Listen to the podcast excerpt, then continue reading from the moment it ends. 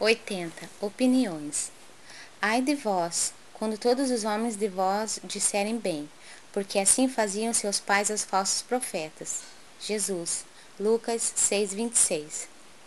Indubitavelmente, muitas pessoas existem de parecer estimável, às quais podemos recorrer nos momentos oportunos, mas que ninguém despreze a opinião da própria consciência, porquanto a voz de Deus, comumente, nos esclarecerá nesse santuário divino. Rematada a loucura é o propósito de contar com a aprovação geral ao nosso esforço.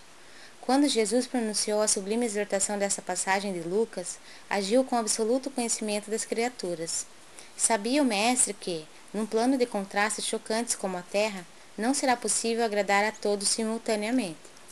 O homem de verdade será compreendido apenas, em tempo adequado, pelos espíritos que se fizerem verdadeiros.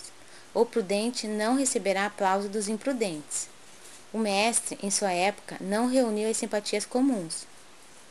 Se foi amado por criaturas sinceras e simples, sofreu impiedoso ataque dos convencionalistas.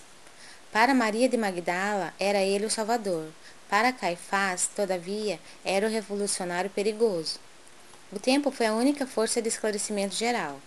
Se te encontras em serviço edificante, se tua consciência te aprova, que te importam as opiniões livianas ou insinceras? Cumpre o teu dever e caminha.